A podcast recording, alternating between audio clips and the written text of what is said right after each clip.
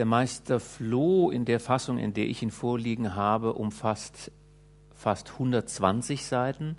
Die schaffe ich leider nicht ganz in diesen drei Lesungen, sondern es wird ungefähr auf die Hälfte hinauslaufen. Äh, und ich kann Ihnen jetzt schon sagen, es hat mir um jede Zeile leid getan, die ich kürzen musste. Erstes Abenteuer. Es war einmal. Welcher Autor darf es jetzt wohl noch wagen, sein Geschichtlein also zu beginnen? Veraltet, langweilig, so ruft der geneigte oder vielmehr ungeneigte Leser, der nach des alten römischen Dichters weisem Rat gleich medias in res versetzt sein will. Dem Leser wird dabei zumute, als nehme irgendein weitschweifiger Schwätzer von Gast, der eben eingetreten, breiten Platz und räuspere sich aus, um seinen endlosen Sermon zu beginnen und der Leser klappt unwillig das Buch zu, das er kaum aufgeschlagen. Gegenwärtiger Herausgeber des wunderbaren Märchens von Meister Floh meint nun zwar, dass jener Anfang sehr gut und eigentlich der beste jeder Geschichte sei. Es war einmal. Da aber jeder Autor vorzugsweise schreibt, um gelesen zu werden, so will er, besagter Herausgeber, nämlich dem günstigen Leser durchaus nicht die Lust nehmen, wirklich sein Leser zu sein. Er sagt demselben daher gleich ohne alle weitere Umschweife, dass dem Peregrinus Thys, von dessen seltsamen Schicksalen diese Geschichte handeln wird, an keinem Weihnachtsabende das Herz so geklopft hatte vor banger, freudiger Erwartung, als gerade an demjenigen, mit welchem die Erzählung seiner Abenteuer beginnt. Peregrinus befand sich in einer dunklen Kammer, die neben dem Prunkzimmer gelegen, wo ihm der heilige Christ einbeschert zu werden pflegte. Dort schlich er bald leise auf und ab, lauschte auch wohl ein wenig an der Türe, bald setzte er sich still hin in den Winkel und zog mit geschlossenen Augen die mystischen Düfte des Marzipans, der Pfefferkuchen ein, die aus dem Zimmer strömten. Dann durchbebten ihn süße heimliche Schauer, wenn, indem er schnell wieder die Augen öffnete, ihn die hellen Lichtstrahlen blendeten, die durch die Ritzen der Türen hereinfallend an der Wand hin und her hüpften. Endlich, endlich erklang das silberne Glöcklein, die Türe des Zimmers wurde geöffnet und hinein stürzte Peregrinus in ein ganzes Feuermeer von bunt flackernden Weihnachtslichtern. Ganz erstarrt blieb Peregrinus vor dem Tische stehen, auf dem die schönsten Gaben in gar hübscher zierlicher Ordnung aufgestellt waren. Nur ein lautes Ach drängte sich aus seiner Brust hervor. Noch nie hatte der Weihnachtsbaum solche reichen Früchte getragen. Denn alles Zuckerwerk, wie es nur Namen haben mag, und dazwischen manch goldene Nuss, manch goldener Apfel, hing an den Ästen, die sich beugten unter der süßen Last. Der Vorrat von dem auserlesensten Spielzeug, schönem bleiernen Militär, ebensolcher Jägerei, aufgeschlagenen Bilderbüchern und so ist gar nicht zu beschreiben noch wagte er es nicht, irgendetwas von dem ihm bescherten Reichtum zu berühren. Er konnte sich nur mühen, sein Staunen zu besiegen, den Gedanken des Glücks zu erfassen, dass das alles nun wirklich sein sein sollte. Oh, meine lieben Eltern, oh, meine gute Aline, so rief Peregrinus im Gefühl des höchsten Entzückens. Nun, erwiderte Aline, hab ich so recht gemacht, Peregrinchen? Freust du dich auch recht von Herzen, mein Kind? Willst du nicht die schöne Ware näher betrachten? Willst du nicht das neue Reitpferd, den hübschen Fuchs hier versuchen? Ein herrliches Pferd, sprach Peregrinus, das aufgezäumte Steckenpferd mit Freudentränen in den Augen betrachtend. Ein herrliches Pferd, echt arabische Rasse. Er bestieg denn auch sogleich das edle, stolze Ross. Mochte Peregrinus aber sonst auch ein vortrefflicher Reiter sein, er musste es diesmal in irgendetwas verfehlt haben, denn der wilde Pontifex so war das Pferd geheißen, bäumte sich schnaubend und warf ihn ab, dass er kläglich die Beine in die Höhe streckte. Noch ehe indessen die zum Tode erschrockene Aline ihm zu Hilfe springen konnte, hatte Peregrinus sich schon emporgerafft und den Zügel des Pferdes ergriffen, das eben hinten ausschlagend durchgehen wollte. Aufs Neue schwang sich Peregrinus nun auf und brachte, alle Reiterkünste aufbietend und mit Kraft und Geschick anwendend, den wilden Hengst so zur Vernunft, dass er zitterte, keuchte, stöhnte und in Peregrinus seinen mächtigen Zwangherrn erkannte. Aline führte, als Peregrinus abgesessen, den Gebeugten in den Stall. Die etwas stürmische Reiterei die im Zimmer, vielleicht im ganzen Haus, einen unbilligen Lärm verursacht hatte, war nun vorüber. Und Peregrinus setzte sich an den Tisch, um ruhig die anderen glänzenden Gaben in näheren Augenschein zu nehmen. Mit Wohlbehagen verzehrte Peregrinus einigen Marzipan, indem er diese jene Gliederpuppe ihre Künste machen ließ, in dieses jenes Bilderbuch guckte, dann Heerschau hielt über seine Armee zuletzt aber Fortschritt zum Jagdwesen.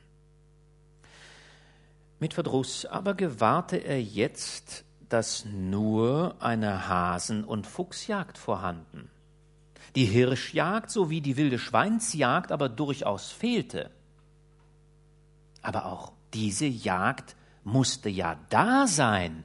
Keiner konnte das besser wissen als Peregrinus, der doch alles selbst mit unsäglicher Mühe und Sorgfalt eingekauft hatte. Doch halt, halt, halt, halt. Höchst nötig scheint es, den günstigen Leser oder Sie, den günstigen Zuhörer, vor den ärgsten Missverständnissen zu bewahren, in die er geraten könnte, wenn der Autor oder hier der Erzähler ins Blaue hinein weitererzählte.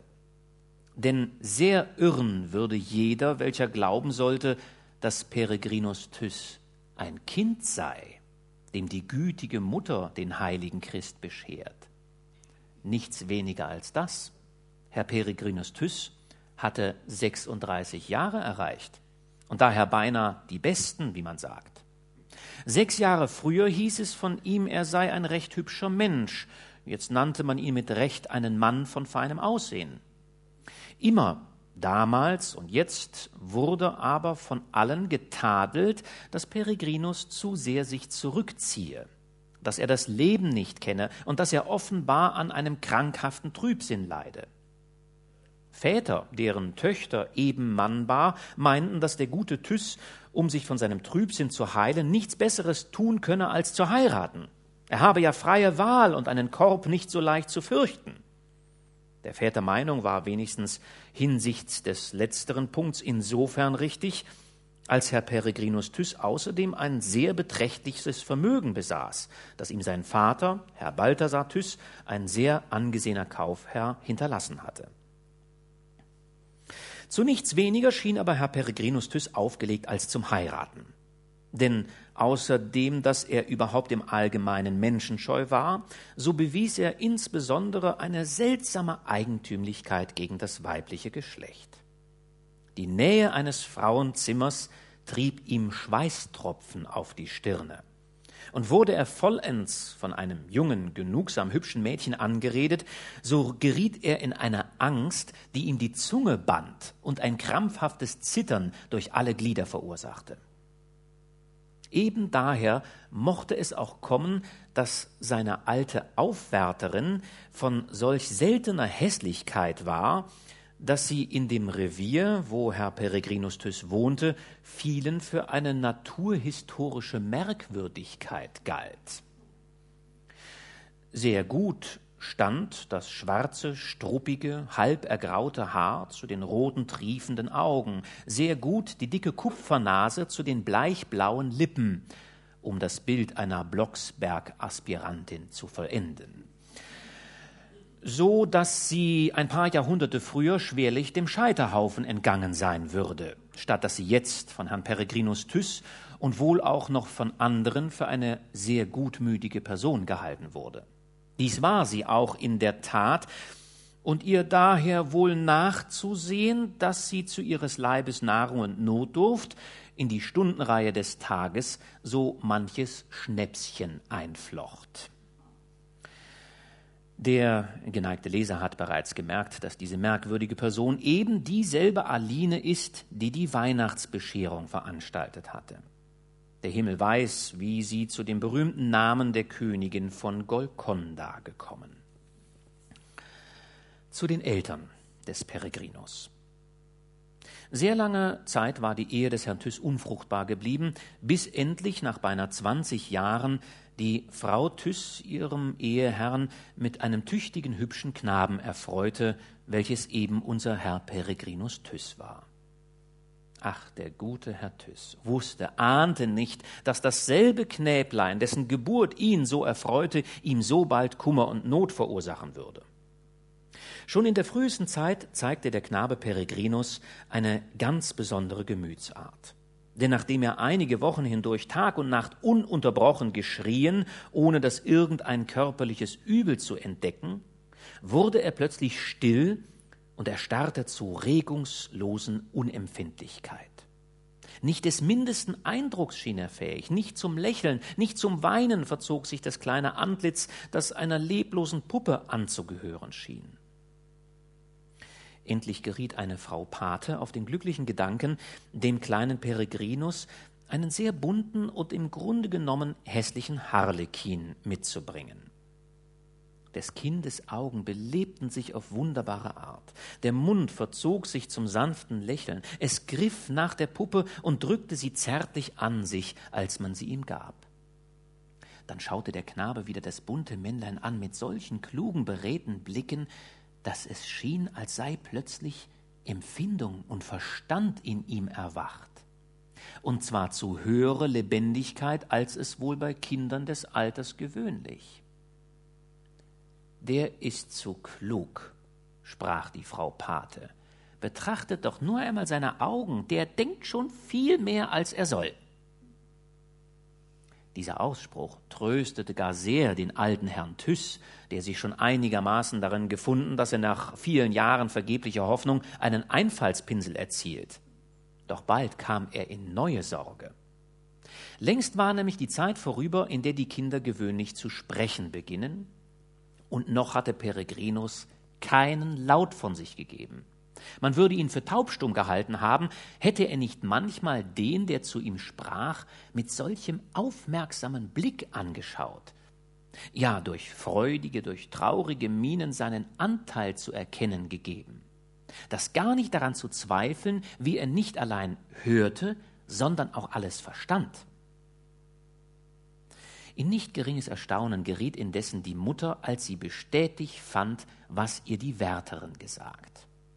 Zur Nachtzeit, wenn der Knabe im Bette lag und sich unbehorcht glaubte, sprach er für sich einzelne Wörter, ja ganze Redensarten, und zwar so wenig Kauderwelsch, dass man schon eine lange Übung voraussetzen konnte.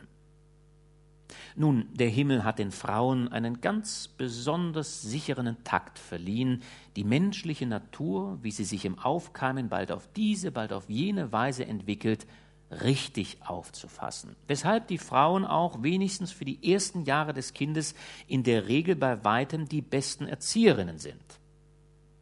Diesem Takt gemäß war auch Frau Thyss weit entfernt, dem Knaben ihre Beobachtung merken zu lassen und ihn zum Sprechen zwingen zu wollen.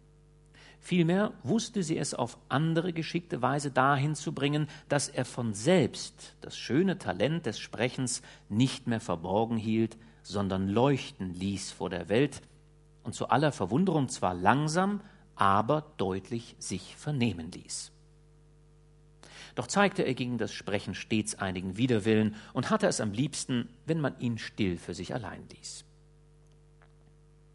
Auch diese Sorge wegen des Mangels der Sprache war daher Herr Thyss überhoben, doch nur um später in noch viel größere Sorge zu geraten. Als nämlich das Kind Peregrinus zum Knaben herangewachsen, tüchtig lernen sollte, schien es, als ob ihm nur mit der größten Mühe etwas beizubringen sei. Wunderbar ging es mit dem Lesen und Schreiben wie mit dem Sprechen. Erst wollte es durchaus nicht gelingen, und dann konnte er es mit einem Mal ganz vortrefflich und über alle Erwartung. Später verließ indessen ein Hofmeister nach dem andern das Haus, nicht weil der Knabe ihnen missbehagte, sondern weil sie sich in seine Natur nicht finden konnten. Peregrinus war still, sittig, fleißig, und doch war an ein eigentliches systematisches Lernen, wie es die Hofmeister haben wollten, gar nicht zu denken, da er nur dafür Sinn hatte, nur dem sich mit ganzer Seele hingab, was gerade sein inneres Gemüt in Anspruch nahm und alles Übrige spurlos bei sich vorübergehen ließ. Das, was sein Gemüt ansprach, war nun aber alles Wunderbare, alles, was seine Fantasie erregte, in dem er dann lebte und webte. So hatte er zum Beispiel einst einen Aufriss der Stadt Peking mit allen Straßen, Häusern und so weiter, der die ganze Wand seines Zimmers einnahm, zum Geschenk erhalten. Bei dem Anblick der märchenhaften Stadt, des wunderlichen Volks, das sich durch die Straßen zu drängen schien, fühlte Peregrinus sich wie durch einen Zauberschlag in eine andere Welt versetzt, in der er heimisch werden musste. Mit heißer Begierde fiel er über alles her, was er über China, über die Chinesen, über Peking habhaft werden konnte mühte sich sogar, die chinesischen Laute, die er irgendwo aufgezeichnet fand, mit feiner singender Stimme der Beschreibung gemäß nachzusprechen. Ja, er suchte mittels der Papierschere seinem Schlafröcklein möglichst einen chinesischen Zuschnitt zu geben, um der Sitte gemäß mit Entzücken in den Straßen von Peking umherwandeln zu können. Alles Übrige konnte durchaus nicht seine Aufmerksamkeit reizen. Zum großen Verdruss des Hofmeisters, der eben ihm die Geschichte des Bundes der Hansa beibringen wollte, wie es der alte Herr Thys ausdrücklich gewünscht, der nun zu seinem Leidwesen erfahren musste, dass Peregrinus nicht aus Peking fortzubringen war, weshalb er denn Peking selbst fortbringen ließ aus dem Zimmer des Knaben. Für ein schlimmes Omen hatte es der alte Herr Thys schon gehalten, dass als kleines Kind Peregrinus Rechenpfennige lieber hatte als Dukaten dann aber gegen große Geldsäcke und Hauptbücher einen entschiedenen Abscheu bewies. Was aber am seltsamsten schien, war, dass Peregrinus das Wort Wechsel nicht aussprechen hören konnte, ohne krampfhaft zu erbeben, indem er versicherte, es sei ihm dabei so, als kratze man mit der Spitze des Messers auf einer Glasscheibe hin und her. Zum Kaufmanne, das musste Herr Thys einsehen, war daher Peregrinus von Haus aus verdorben und so gerne es gesehen hätte, dass der Sohn in seine Fußstapfen getreten wäre, so stand er doch gern ab von diesem Wunsch, in der Voraussetzung, dass Peregrinus sich wenigstens einem bestimmten Fach widmen werde. Herr Thys hatte den Grundsatz, dass ein Mann ein Geschäft und durch dasselbe einen bestimmten Standpunkt im Leben haben müsse. Geschäftslose Leute waren ihm ein Greuel, und eben zu dieser Geschäftslosigkeit neigte sich Peregrinus gänzlich hin. Das war nun des alten Thys größte und drückendste Sorge. Peregrinus wollte von der wirklichen Welt nichts wissen, und der alte Thys lebte nur in ihr. Und nicht anders konnte es geschehen, als dass sich daraus, je älter Peregrinus wurde, ein desto ärgerer Zwiespalt entspann zwischen Vater und Sohn zu nicht geringem Leidwesen der Mutter, die dem Peregrinus sein Träumen herzlich gönnte und nicht begreifen konnte, warum ihm der Vater durchaus ein bestimmtes Geschäft aufbürden wollte. Auf den Rat bewährter Freunde schickte der alte Thys den Sohn nach der Universität Jena. Aber als er nach drei Jahren wiederkehrte, da rief der alte Herr voller Ärger und Grimm, hab ich's nicht gedacht, Hans der Träumer ging hin, Hans der Träumer kehrt zurück. Herr Thys hatte insofern ganz recht, als Peregrinus in seinem ganzen Wesen sich ganz und gar nicht verändert hatte, sondern völlig derselbe geblieben war. Doch gab Herr Thys die Hoffnung noch nicht auf, den ausgearteten Peregrinus zur Vernunft zu bringen, indem er meinte, dass würde dieser erst mit Gewalt hineingestoßen in das Geschäft, er vielleicht doch am Ende Gefallen daran finden und anderen Sinnes werden könne. Er schickte ihn mit Aufträgen nach Hamburg, die eben nicht sonderliche Handelskenntnisse erforderten, und empfahl ihn überdies einem dortigen Freunde, der ihm in allem treulich beistehen sollte. Peregrinus kam nach Hamburg, gab nicht allein den Empfehlungsbrief, sondern auch alle Papiere, die seine Aufträge betrafen, dem Handelsfreunde seines Vaters in die Hände und verschwand darauf, niemand wusste wohin. Der Handelsfreund schrieb darauf an Herrn Thyss, ich habe die Papiere durch Ihren Herrn Sohn richtig erhalten, derselbe hat sich aber nicht weiter blicken lassen, sondern ist schnell von Hamburg abgereiset, ohne Auftrag zu hinterlassen. Ich habe die Ehre, etc. etc. Dieser Brief hätte Herrn Thyss und seine Ehegattin nicht wenig in Bestürzung gesetzt, wäre nicht mit derselben Post ein Brief von dem verlorenen Sohne selbst angelangt indem er sich mit den wehmütigsten Ausdrücken entschuldigte, dass es ihm ganz unmöglich gewesen, die erhaltenen Aufträge nach dem Wunsche des Vaters auszurichten und dass er sich unwiderstehlich hingezogen gefühlt habe nach fernen Gegenden, aus denen er nach Jahresfrist glücklicher und froh in die Heimat zurückzukehren hoffe. Es ist unbekannt geblieben, wohin Peregrinus eigentlich seine Reise gerichtet. Manche wollen behaupten, er sei in dem fernen Indien gewesen. Andere meinen dagegen, er habe sich das nur eingebildet. So viel ist gewiss, dass er weit weg gewesen sein muss. Denn nicht so, wie er den Eltern versprochen nach Jahresfrist, sondern erst nach Verlauf voller dreier Jahre kehrte Peregrinus zurück nach Frankfurt, und zwar zu Fuß, in ziemlich ärmlicher Gestalt. Er fand das elterliche Haus fest verschlossen. Und niemand rührte sich darin. Er mochte klingeln und klopfen, so viel er wollte. Da kam endlich ein Nachbar nach Hause, den Peregrinus augenblicklich fragte, ob der alte Herr Thyss vielleicht verreiset sei. Der Nachbar prallte aber ganz erschrocken zurück und rief, Herr Peregrinus Thyss, sind Sie es? Kommen Sie endlich? Ja, wissen Sie denn nicht? Genug, Peregrinus erfuhr, dass während seiner Abwesenheit beide Eltern hintereinander gestorben waren, dass die Gerichte den Nachlass in Beschlag genommen und ihn, dessen Aufenthalt gänzlich unbekannt gewesen, öffentlich aufgefordert, nach Frankfurt zurückzukehren und die Erbschaft des Vaters in Empfang zu nehmen. Sprachlos blieb Peregrinus vor dem Nachbar stehen. Zum ersten Mal durchschnitt der Schmerz des Lebens seine Brust. Zertrümmert sah er die schöne, glänzende Welt, in der er sonst so lustig gehauset hatte.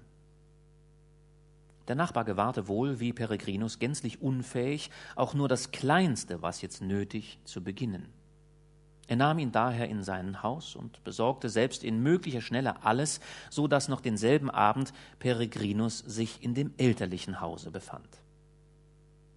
Ganz erschöpft, ganz vernichtet von einer Trostlosigkeit, die er bis dahin noch nicht gekannt, sank er in den großen Lehnstuhl des Vaters, der noch an derselben Stelle stand, wo er sonst gestanden.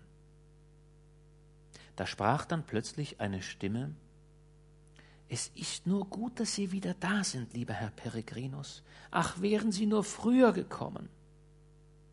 Peregrinus schaute auf und gewahrte dicht vor sich Aline, die Alte, die sein Vater in seiner frühen Kindheit als Wärterin angenommen und die das Haus nicht wieder verlassen hatte.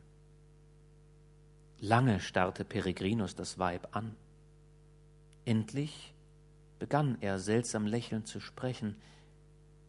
Bist du es, Aline? Nicht wahr? Die Eltern leben noch.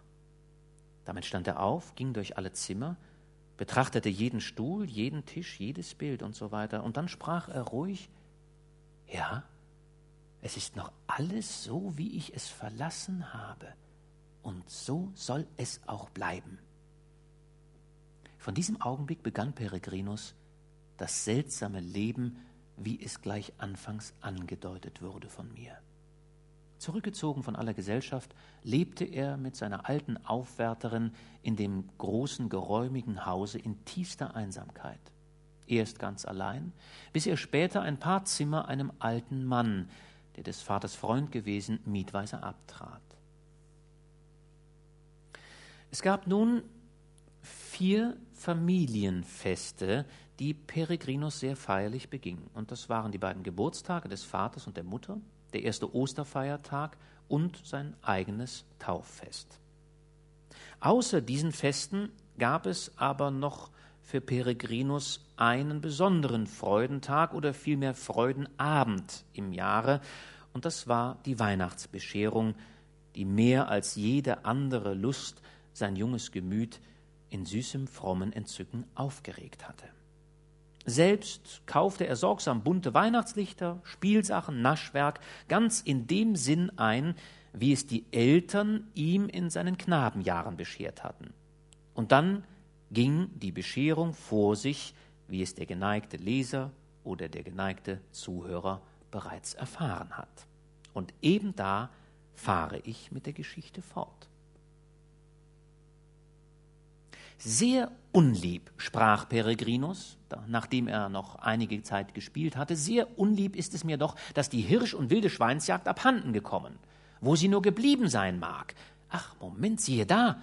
Er gewahrte in dem Augenblick eine noch ungeöffnete Schachtel, nach welcher er schnell griff, die vermisste Jagd darin vermutend. Als er sie indessen öffnete, fand er sie leer und fuhr zurück, als durchbebe ihn ein jäher Schreck. Seltsam, sprach er dann leise vor sich hin, seltsam, was ist es mit dieser Schachtel? War es mir doch, als sprenge mir daraus etwas Bedrohliches entgegen, das mit dem Blick zu erfassen mein Auge zu stumpf war. Seltsam, wiederholte Peregrinus, sehr seltsam. Und auf diese Jagd hatte ich mich ganz besonders gefreut. Ich hoffe, dass das nicht etwas Böses bedeuten dürfte. Doch wer wird am Weihnachtsabende solchen Grillen nachhängen, die doch eigentlich gar keinen Grund haben? Deshalb sagte er, Aline, Aline, bringen Sie den Korb. Aline brachte alsbald einen großen weißen Henkelkorb herbei, in den Peregrinus mit vieler Sorglichkeit die Spielsachen, das Zuckerwerk, die Lichter einpackte dann den Korb unter den Arm, den großen Weihnachtsbaum aber auf die Schulter nahm und so seinen Weg antrat. Herr Peregrinus Tyss hatte nämlich die löbliche Gewohnheit, mit seiner ganzen Bescherung hineinzufallen in irgendeine bedürftige Familie, von der ihm bekannt war, dass muntere Kinder vorhanden waren. Diesmal war die Bescherung den Kindern eines armen Buchbinders bestimmt, namens Lämmerhirt, der für Herrn Peregrinus seit einiger Zeit arbeitete und dessen drei muntere Knaben von fünf bis neun Jahren Herr Peregrinus kannte. Der Buchbinder Lämmerhirt wohnte in dem höchsten Stock eines engen Hauses in der Kalbecher Gasse. Und pfiff und tobte nun der Wintersturm, regnete und schneite es wild durcheinander, so kann man denken, dass Herr Peregrinus nicht ohne große Beschwerde zu seinem Ziel gelangte.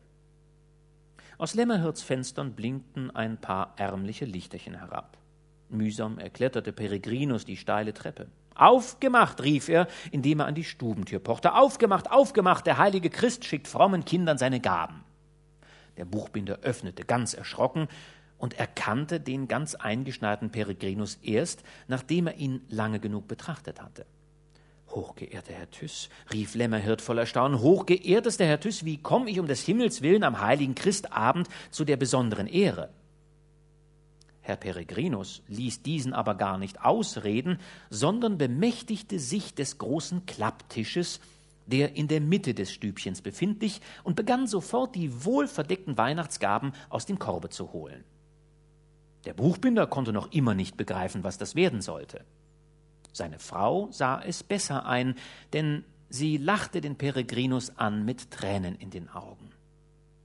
Aber die Knaben, die Knaben standen von ferne und verschlangen schweigend mit den Augen jede Gabe, wie sie aus der Hülle hervorkam, und konnten sich oft eines lauten Ausrufs der Freude und der Verwunderung nicht erwehren. Als Peregrinus nun endlich die Gaben nach dem Alter jedes Kindes geschickt getrennt und geordnet alle Lichter angezündet hatte, und als er rief, Heran, heran, ihr Kinder, das sind die Gaben, die der heilige Christ euch geschickt, da jauchzten sie und sprangen und jubelten, während die Eltern Anstalten machten, sich bei dem Wohltäter zu bedanken. Der Dank der Eltern und auch der Kinder, das war es nun aber eben, was Herr Peregrinus jedes Mal zu vermeiden suchte. Er wollte sich daher wie gewöhnlich still davon machen. Schon war er an der Türe, als diese plötzlich aufging und in dem hellen Schimmer der Weihnachtslichter ein junges, glänzend gekleidetes Frauenzimmer vor ihm stand. Klein, und zwar etwas kleiner als gerade recht war das Frauenzimmer und dabei sehr fein und zierlich gebaut.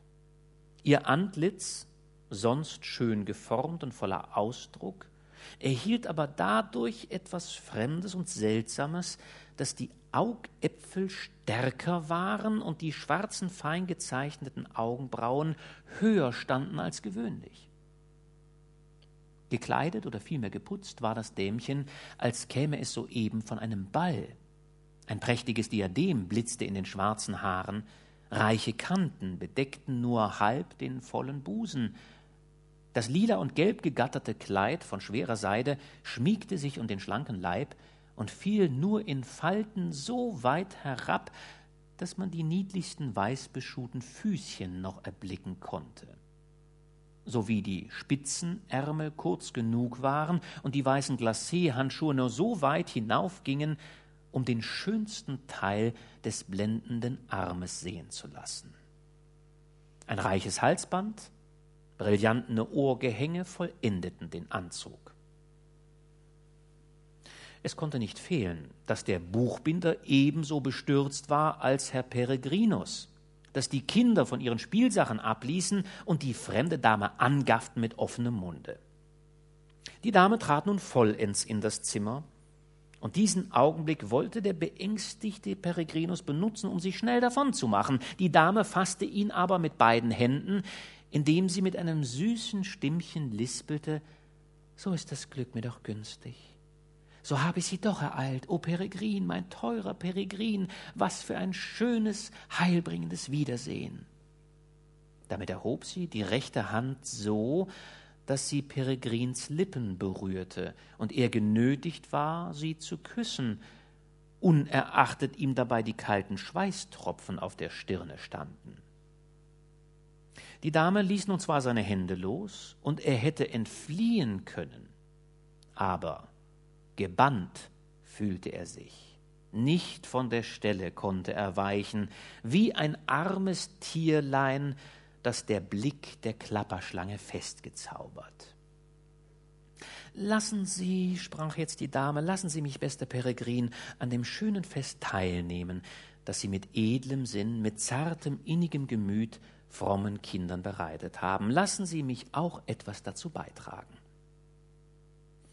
Aus einem zierlichen Körbchen, das ihr am Arme hing und das man jetzt erst bemerkte, zog sie nun allerlei artige Spielsachen hervor, ordnete sie mit anmutiger Geschäftigkeit auf dem Tische, führte die Knaben heran, wies jedem, was sie ihm zugedacht, und wusste dabei mit den Kindern so schön zu tun, dass man nichts Lieblicheres sehen konnte. Der Buchbinder glaubte, er läge im Traum. Seine Frau lächelte aber schalkisch, weil sie überzeugt war, dass es mit dem Herrn Peregrin und der fremden Dame wohl eine besondere Bewandtnis haben müsse. Während nun die Eltern sich wunderten und die Kinder sich freuten, nahm die fremde Dame Platz auf einem alten gebrechlichen Kanapee und zog den Herrn Peregrinus Thys neben sich nieder. Mein Teurer, begann sie dann leise ihm ins Ohr lispelnd, mein teurer, lieber Freund, wie froh, wie selig fühle ich mich an deiner Seite. Aber, stotterte Peregrinus, aber mein verehrtes Fräulein, doch plötzlich kamen, der Himmel weiß wie, die Lippen der fremden Dame den seinigen so nah, dass ehe er daran denken konnte, sie zu küssen, sie schon geküsst hatte und dass er darüber die Sprache aufs neue und gänzlich verlor, das ist wohl zu denken. Mein süßer Freund, sprach nun die fremde Dame weiter, was du verloren, was du jemals wieder zu erlangen kaum hoffen durftest, das bringe ich dir. Und damit holte die fremde Dame aus demselben Körbchen, in dem sich die Spielsachen befunden hatten, eine hölzerne Schachtel hervor und gab sie dem Peregrin in die Hände.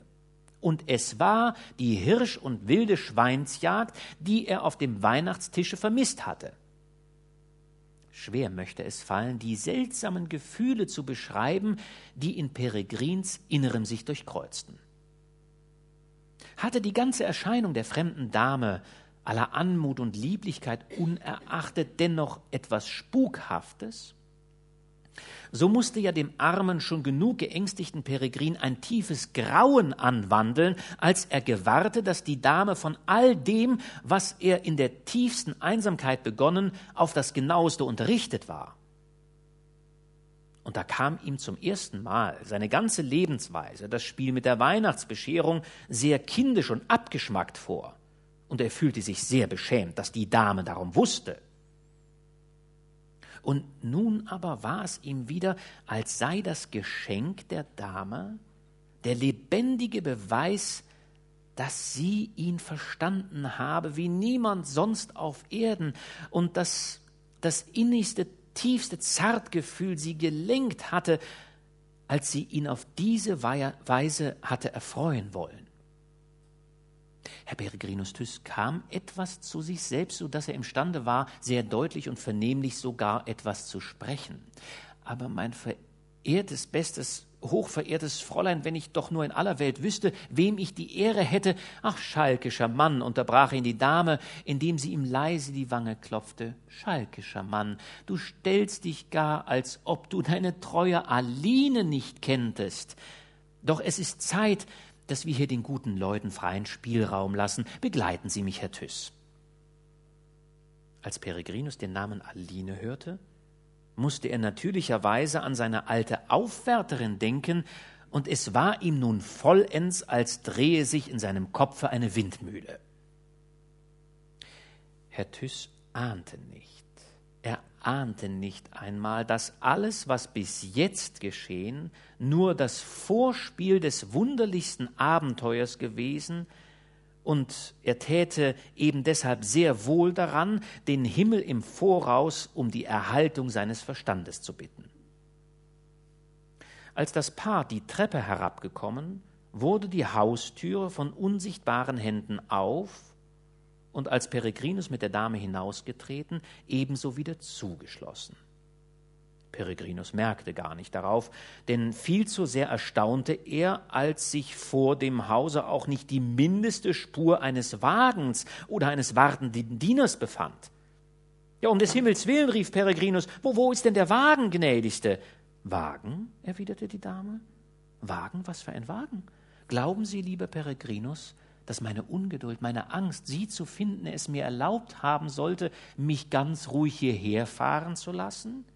Durch Sturm und Wetter bin ich getrieben von Sehnsucht und Hoffnung umhergelaufen, bis ich sie fand. Dem Himmel Dank, dass mir dies gelungen. Führen Sie mich jetzt nur nach Hause, lieber Peregrinus. Meine Wohnung ist nicht sehr weit entlegen.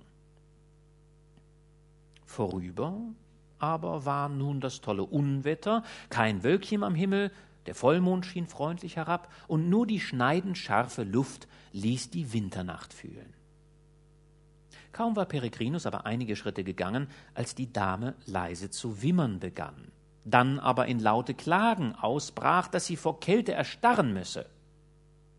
Peregrinus, dem das Blut glühend heiß durch die Adern strömte, der deshalb nichts von der Kälte empfunden und nicht daran gedacht, dass die Dame so leicht gekleidet und nicht einmal einen Schorl oder ein Tuch umgeworfen hatte, sah plötzlich seine Tölpelei ein und wollte die Dame in seinen Mantel hüllen.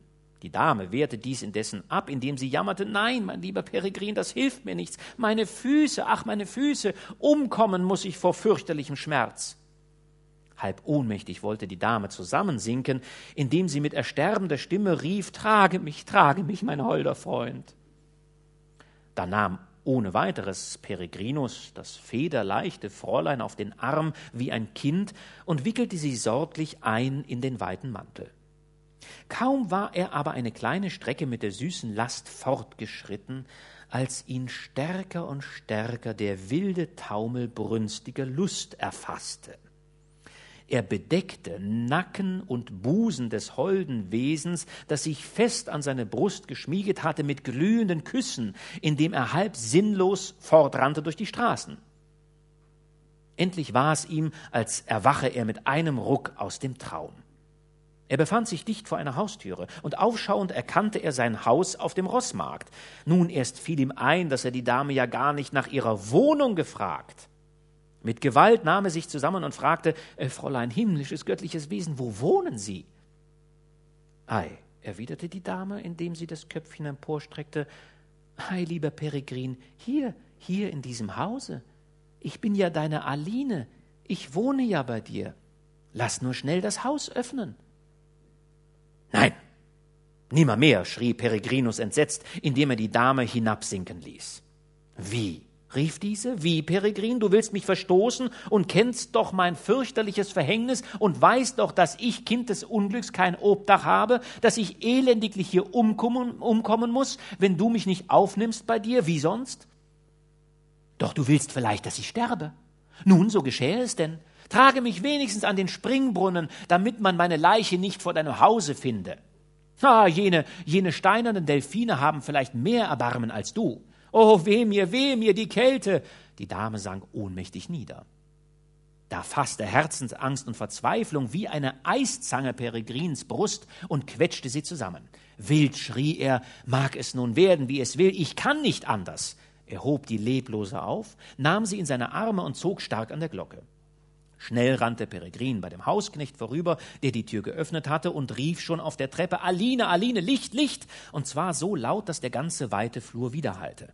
Wie, wie, wie, was, was, was, was ist das, was soll das heißen? So sprach die alte Aline, indem sie die Augen weit aufriss, als Peregrinus die ohnmächtige Dame aus dem Mantel loswickelte und mit, Sorg, sorgli, mit zärtlicher Sorgfalt auf das Sofa legte. Geschwind, rief er dann, geschwind, Aline, Feuer in den Kamin, die Wunderessenz her, Tee, Punsch, Betten herbei, in Teufels Namen.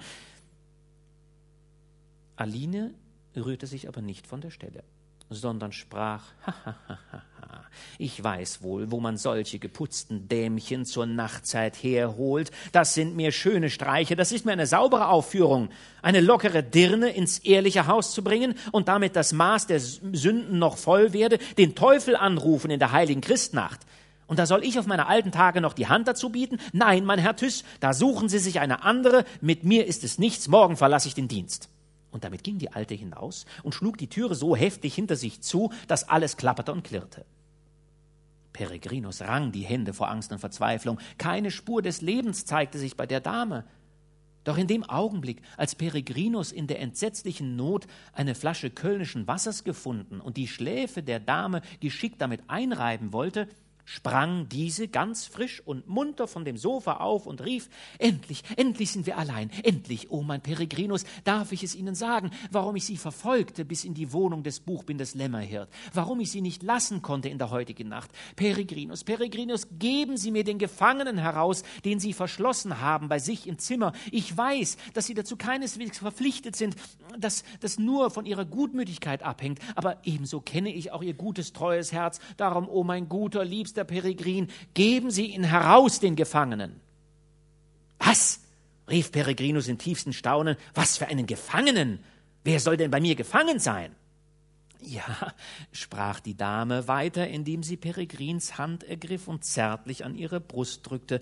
Bedenken Sie, Peregrin, dass Alinens, also mein ganzes Schicksal, ganzes Leben abhängt von dem Besitz dieses Gefangenen. Was?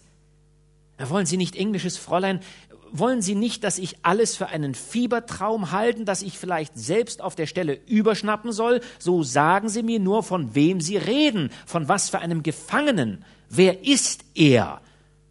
Zum ersten Mal in meinem Leben sehe ich Sie, mein Fräulein. Wer sind Sie und wer ist er? Da fiel aber die Dame, ganz aufgelöst in Schmerz, dem Peregrin zu Füßen und rief, indem ihr die Tränen reichlich aus den Augen strömten, Peregrin, sei menschlich, sei barmherzig, gib ihn mir wieder, gib ihn mir wieder. Und dazwischen schrie Herr Peregrinus, ich werde wahnsinnig, ich werde toll. Plötzlich raffte sich die Dame auf. Sie erschien viel größer als vorher. Ihre Augen sprühten Feuer, ihre Lippen bebten, sie rief mit wilder Gebärde Haha, Barbar, in dir wohnt kein menschlich Herz. Du bist unerbittlich, du willst meinen Tod, mein Verderben, du gibst ihn mir nicht wieder. Nein, nimmer, nimmer, nimmer, ha, ich Unglückselige, ich bin verloren, ich bin verloren. Und damit stürzte die Dame zum Zimmer hinaus, und Peregrin vernahm, wie sie die Treppe hinablief und ihr kreischender Jammer das ganze Haus erfüllte, bis unten eine Türe heftig zugeschlagen wurde. Dann war alles totenstill, wie in einem Grabe.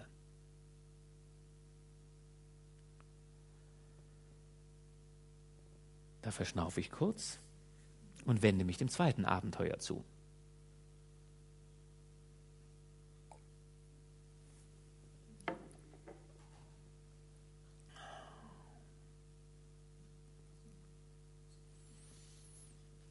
Das zweite Abenteuer.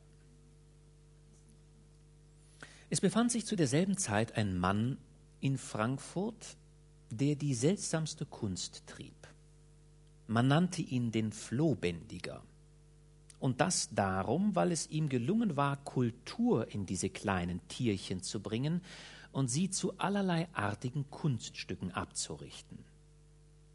Zum größten Erstaunen sah man auf einer Tischplatte von dem schönsten weißen, glänzend polierten Marmor Flöhe, welche kleine Kanonen, Pulverkarren, Rüstwagen zogen. Andere sprangen daneben her mit Flinten im Arm, Patronentaschen auf dem Rücken, Säbeln an der Seite. Auf das Kommandowort des Künstlers führten sie die schwierigsten Evolutionen aus.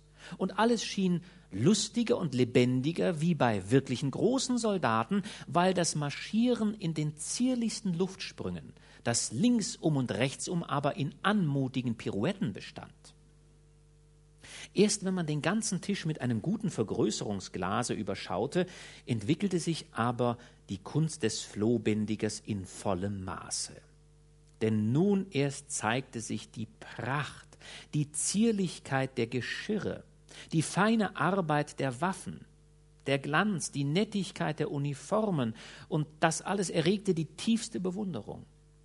Gar nicht zu begreifen schien es, welcher Instrumente sich der Flohbändiger bedient haben musste, um gewisse kleine Nebensachen, zum Beispiel Sporn oder Rockknöpfe und so weiter, sauber und proportionierlich anzufertigen.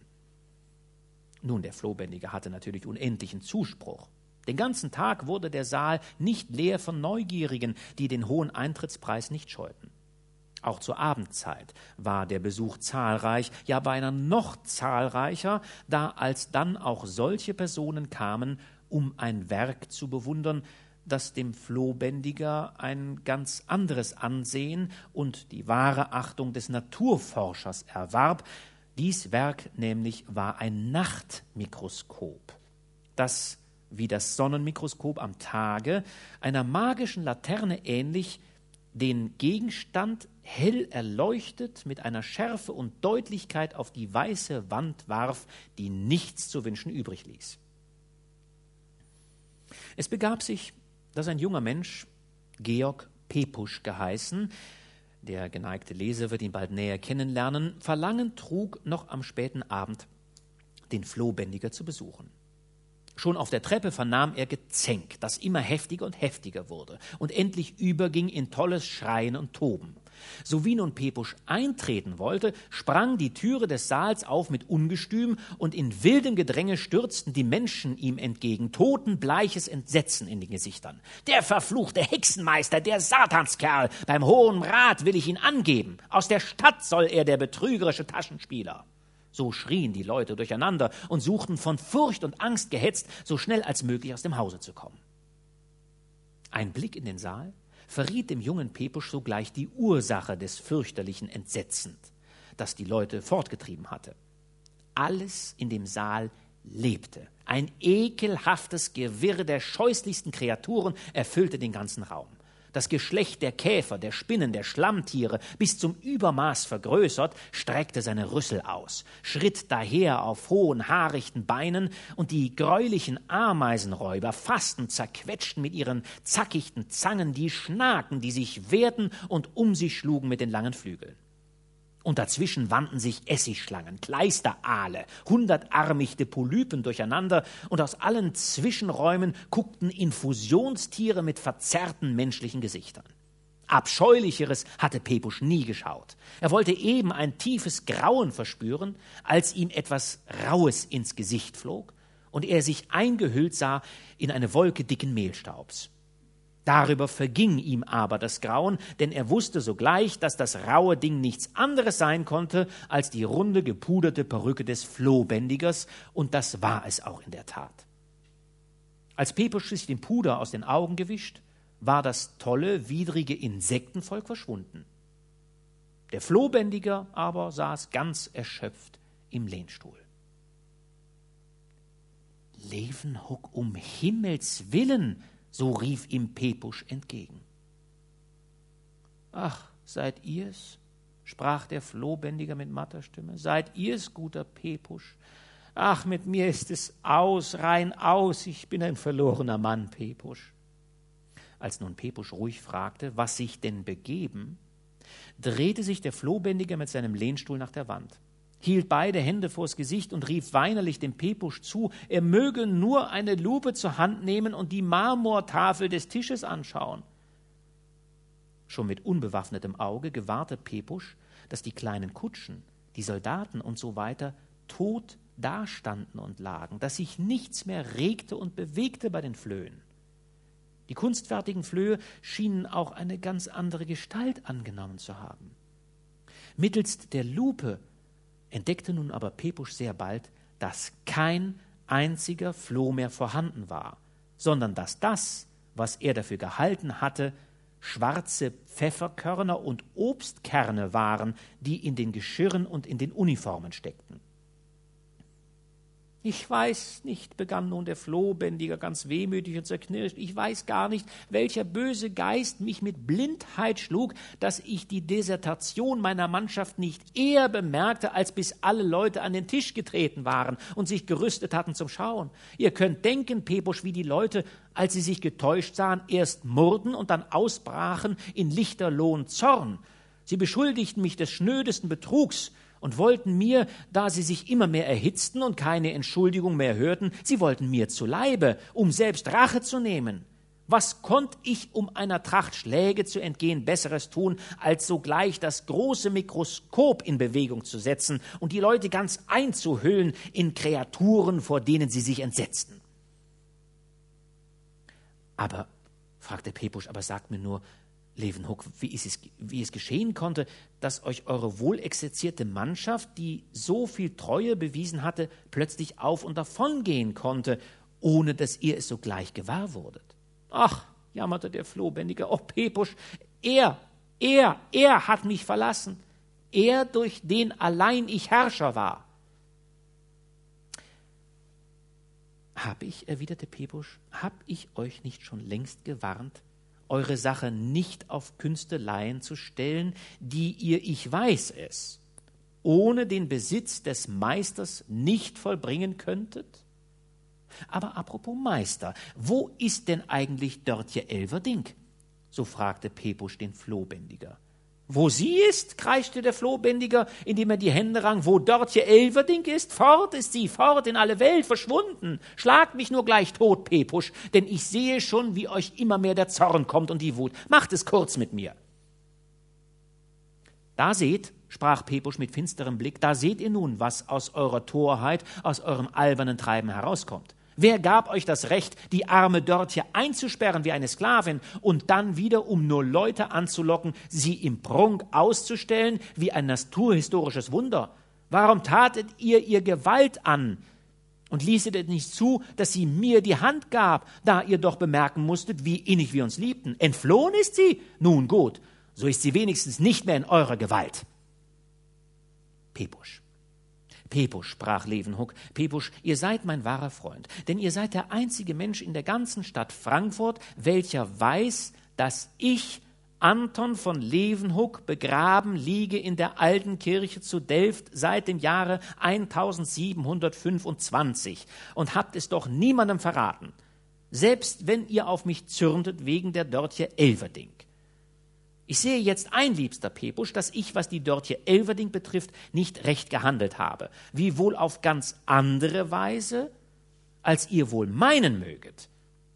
Recht tat ich nämlich daran, dass ich eure Bewerbung für ein törichtes, zweckloses Streben erklärte. Unrecht aber, dass ich nicht ganz offenherzig gegen euch war, dass ich euch nicht sagte, was es denn mit der Dörtje Elverding eigentlich für eine Bewandtnis hatte. Eingesehen hättet ihr dann, wie löblich es war, euch Wünsche aus dem Sinn zu reden, deren Erfüllung nichts anderes als verderblich sein konnte. Pepusch, setzt euch zu mir und vernehmt, vernehmt eine wunderbare Historie. Na, das kann ich wohl tun, erwiderte Pepusch mit giftigem Blick, indem er Platz nahm auf einen gepolsterten Lehnstuhl, dem Flohbändiger gegenüber.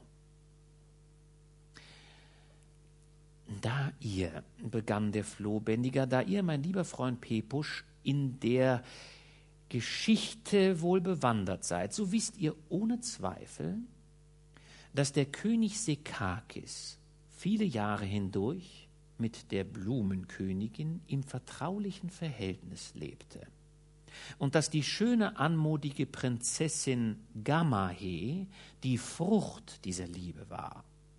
Weniger bekannt dürfte es sein, und auch ich kann es euch nicht sagen, auf welche Weise Prinzessin Gamahe nach Famagusta kam. Manche behaupten, und nicht ohne Grund, dass die Prinzessin in Famagusta sich verbergen sollte vor dem widerlichen Egelprinzen, dem geschworenen Feinde der Blumenkönigin. Genug, in Famagusta begab es sich, dass die Prinzessin einst in der erfrischenden Kühle des Abends Lust wandelte und in ein dunkles, anmutiges Zypressenwäldchen geriet. Verlockt von dem lieblichen Säuseln des Abendwindes, dem Murmeln des Baches, dem melodischen Gezwitscher der Vögel, streckte die Prinzessin sich hin in das weiche, duftige Moos und fiel bald in tiefen Schlaf. Gerade der Feind, dem sie hatte entgehen wollen, der hässliche Egelprinz, streckte aber sein Haupt empor aus dem Schlammwasser, erblickte die Prinzessin und verliebte sich in die schöne Schläferin dermaßen, dass er dem Verlangen, sie zu küssen, nicht widerstehen konnte. Leise kroch er heran und küsste sie hinter das linke Ohr. Nun wisst ihr aber wohl, Freund Pepusch, dass die Dame, die der Egelprinz zu küssen sich unterfängt, verloren ist, denn er ist der ärgste Blutsauger von der Welt. So geschah es denn auch, dass der Egelprinz die arme Prinzessin so lange küsste, bis alles Leben aus ihr geflohen war.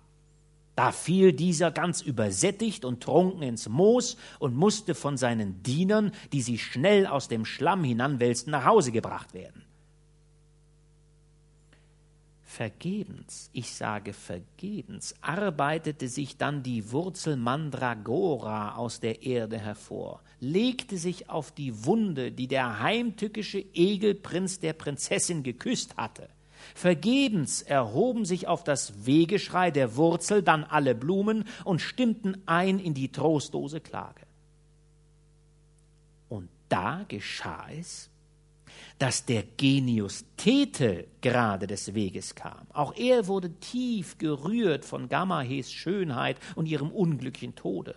Er nahm die Prinzessin in die Arme, drückte sie an seine Brust, mühte sich ihr Leben einzuhauchen mit seinem Atem, aber sie erwachte nicht aus dem Todesschlaf. Da erblickte der Genius Thetel den abscheulichen Egelprinzen, den so schwerfällig und trunken war er, die Diener nicht hatten hinunterschaffen können in den Palast. Der Genius Thetel erbrannte in Zorn und warf eine ganze Faust voll Kristallsalz dem hässlichen Feinde auf den Leib, so dass er sogleich allen purpurnen Saft, den er der Prinzessin Gamahe ausgesogen, wieder ausströmte und dann seinen Geist aufgab unter vielen Zuckungen und Grimassen auf elendigliche Weise. Alle Blumen, die ringsum standen, tauchten aber ihre Kleider in diesen Saft und färbten sie zum Andenken der ermordeten Prinzessin in ein solch herrliches Rot, wie es kein Maler auf Erden herauszubringen vermag. Der Genius Thetel wollte forteilen, da er noch vor Einbruch der Nacht in Samarkand viel zu tun hatte. Noch einen Blick warf er aber auf die Prinzessin, blieb fest gezaubert stehen und betrachtete sie mit der innigsten Wehmut. Da kam ihm plötzlich ein Gedanke. Statt weiterzugehen, nahm er die Prinzessin in die Arme und schwang sich mit ihr hoch in die Lüfte. Zu derselben Zeit beobachteten zwei weise Männer, von denen einer ich selbst war, beobachteten auf der Galerie eines hohen Turmes den Lauf der Gestirne. Diese gewahrten hoch über sich dann den Genius Thetel mit der Prinzessin Gamahe Beide Magier hatten zwar den Genius Thetel erkannt, nicht aber die Prinzessin, und erschöpften sich in allerlei Vermutungen, was die Erscheinung wohl zu bedeuten, ohne irgendetwas Gewisses oder auch nur Wahrscheinliches ergrübeln zu können. Bald darauf wurde aber das unglückliche Schicksal der Prinzessin Gamahe in Famagusta allgemein bekannt, und nun wussten auch die Magier, sich die Erscheinung des Genius Thetel mit dem Mädchen im Arm zu erklären. Beide vermuteten, dass der Genius Titel gewiss doch noch ein Mittel gefunden haben müsse, die Prinzessin ins Leben zurückzurufen. Und sie beschlossen, in Samarkand Nachfrage zu halten, wohin Genius Thetel ihrer Beobachtung nach offenbar seinen Flug gerichtet hatte. In Samarkand war aber von der Prinzessin alles stille. Niemand wusste ein Wort. Viele Jahre waren dann vergangen. Wir zwei Magier hatten uns entzweit, wie es wohl unter gelehrten Männern desto öfter zu geschehen pflegt, je gelehrter sie sind.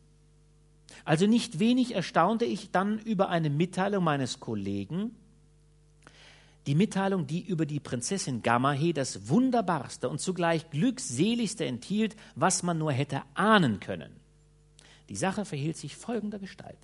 Mein Kollege hatte durch einen wissenschaftlichen Freund aus Samarkand die schönsten und seltensten Tulpen und so vollkommen frisch erhalten, als seien sie eben vom Stängel geschnitten. Es war ihm vorzüglich um die mikroskopische Untersuchung der innern Teile, und zwar des Blütenstaubes, zu tun. Er zergliederte deshalb eine schöne, lila und gelb gefärbte Tulpe und entdeckte mitten in dem Kelch ein kleines, fremdartiges Körnlein, welches ihm auffiel in ganz besonderer Weise. Wie groß aber war seine Verwunderung, als er mittelst Anwendung des Suchglases deutlich gewahrte, dass das kleine Körnlein nichts anderes als die Prinzessin Gamahe war, die in den Blumenstaub des Tulpenkelches gebettet, ruhig und süß zu schlummern schien. Ich setzte mich augenblicklich auf und eilte zu ihm hin und überzeugte mich bald von der vollkommenen Richtigkeit der Beobachtung meines Kollegen und war auch ebenso wie er des festen Glaubens, dass es möglich sein müsse, die Prinzessin dem Schlummer zu entreißen und ihr die vorige Gestalt wiederzugeben. Der uns innen wohnende sublime Geist ließ uns bald die richtigen Mittel finden. Es genügt hier, wenn ich euch sage, dass es uns mittelst des geschickten Gebrauchs verschiedener Gläser, äh, die ich meistenteils selbst präparierte, glückte, nicht allein die Prinzessin unversehrt aus dem Blütenstaub hervorzuziehen, sondern auch ihr Wachstum in der Art zu befördern, dass sie bald zu ihrer natürlichen Größe gelangt war. Nun fehlte freilich noch das Leben und ob ihr dieses zu verschaffen möglich sein würde, das hing von der letzten und schwierigsten Operation ab. Wir reflektierten ihr Bild mittels eines herrlichen kuffischen Sonnenmikroskops und lösten dieses Bild geschickt los von der weißen Wand, welches ohne allen Schaden vonstatten ging. So wie das Bild frei schwebte, fuhr es wie ein Blitz in das Glas hinein, welches in tausend Stücken zersplitterte. Die Prinzessin stand frisch und lebendig vor uns. Wir jauchzten auf vor Freude, aber auch umso größer war unser Entsetzen, als wir bemerkten, dass der Umlauf des Blutes gerade da stockte, wo der Egelsprinz sich angeküsst hatte. Schon wollte sie ohnmächtig hinsinken, als wir eben an der Stelle hinter dem linken Ohr einen kleinen schwarzen Punkt erscheinen und ebenso schnell wieder verschwinden sahen. Die Stockung des Blutes hörte sogleich auf, die Prinzessin erholte sich wieder und unser Werk war gelungen. Jeder von uns, ich und mein Kollege, wusste recht gut, welch unschätzbaren Wert der Besitz der Prinzessin für ihn haben musste, und jeder strebte danach, indem er größeres Recht zu haben glaubte als der andere. Wir zankten uns mehrere Stunden, bis endlich, als wir uns die Kehlen heiser geschrien hatten, ein Vergleich zustande kam. Der Kollege überließ mir die Prinzessin, wogegen ich ihm ein sehr wichtiges, geheimnisvolles Glas aushändigte. Eben dieses mikroskopisch kleine Glas ist aber die Ursache unseres jetzigen gänzlichen Streites. Mein Kollege behauptet nämlich, ich habe das Glas betrügerischerweise unterschlagen. Dies ist aber eine grobe, unverschämte Lüge. Auch wenn ich wirklich weiß, dass ihm das Glas bei der Aushändigung abhanden gekommen ist, so kann ich doch auf Ehre und Gewissen beteuern, dass ich nicht schuld daran bin.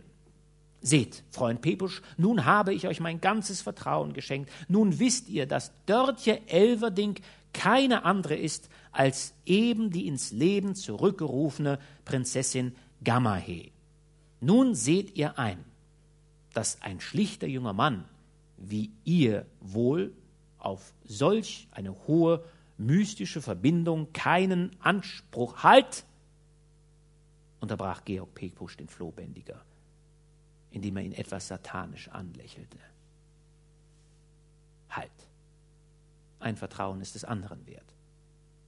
Und so will ich euch meinerseits denn vertrauen, dass ich das alles, was ihr mir da erzählt habt, schon viel früher und besser wusste als ihr.